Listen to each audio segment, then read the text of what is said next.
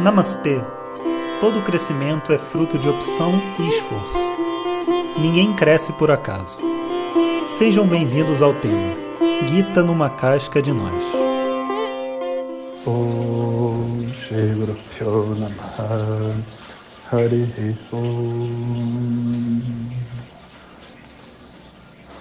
Bom dia, pessoal. Então, abrimos então esse final de semana com muitas descobertas. Como eu estava dizendo ontem, as descobertas fazem parte da natureza humana. Como eternos buscadores, nós estamos sempre nos reconectando com uma sabedoria, com uma arte, com uma apreciação desse universo através de todas as formas, através de todas as experiências. Principalmente daquelas experiências que tocam a gente profundamente, sabe? A gente não está de verdade conhecendo algo novo, a gente está redescobrindo uma conexão muito profunda que a gente possui dentro de nós. Então, é como se cada forma fosse capaz de ativar uma conexão que a gente possui. Sabe, uma cachoeira, um céu, uma música, uma pessoa que a gente gosta, uma lembrança, uma memória, reativa algo dentro de nós. E para muitas pessoas a felicidade nada mais é do que uma busca por esses momentos, porque é a busca por essa reconexão. E é até irônico dizer muitas pessoas, porque são todas as pessoas, né? A menos que haja um despertar, né? Um despertar porque a mente precisa ter o desejo de buscar por uma conexão que não dependa das formas e que não dependa de nada, para falar a verdade não dependa de uma meditação, de uma experiência, de uma prática de yoga, de ser isso ou aquilo, das pessoas gostarem de mim, não dependa de nada disso. Se por um lado a mente é tudo que a gente tem, por outro lado, o nosso conhecimento ele está muito além da mente a mente acaba sendo um instrumento para obtenção de conhecimento. Mas o conhecimento que a gente possui, na verdade, está muito mais conectado ao que nós somos do que a esse efeito dentro da mente de conhecer. A mente ela é responsável pela ignorância e não pelo conhecimento. Quando a ignorância é eliminada, a experiência de conhecimento parece que está ocorrendo dentro da nossa mente. Como quando você tira a nuvem e o sol aparece no céu, né? Parece que o sol está no céu, mas o sol não está no céu. A nuvem está no céu, o sol não, o sol está muito distante. A ignorância pertence à mente, o conhecimento não. E uma vez esse conhecimento é revelado, né, a natureza da experiência é assim, uma vez que um conhecimento é revelado, ou seja, que uma ignorância vai embora, esse conhecimento então viaja com você por toda a sua experiência aqui na Terra.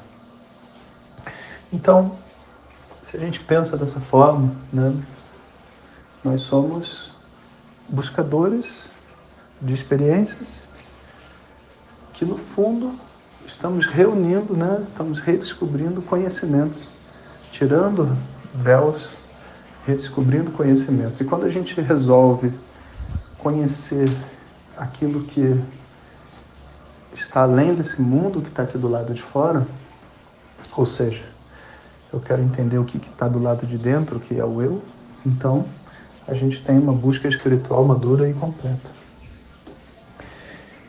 E ontem eu estava falando sobre isso elaboradamente lá no, no curso da Gita. Eu achei que caberia né, mostrar para vocês sempre aqui no WhatsApp, no Telegram, né, nesse, nesse podcast, uma perspectiva até mais, mais leve do conhecimento para que ele possa meio que se assentar dentro de nós, sabe? Então, assim, quero que todos se sintam bem à vontade. O curso da, da Gita, né, que acabou de começar, hoje vai ser o último dia, então, para as pessoas se inscreverem, porque como ele começou ontem, eu não quero que fique ninguém para trás, né? Então vamos ficar todo mundo na mesma energia.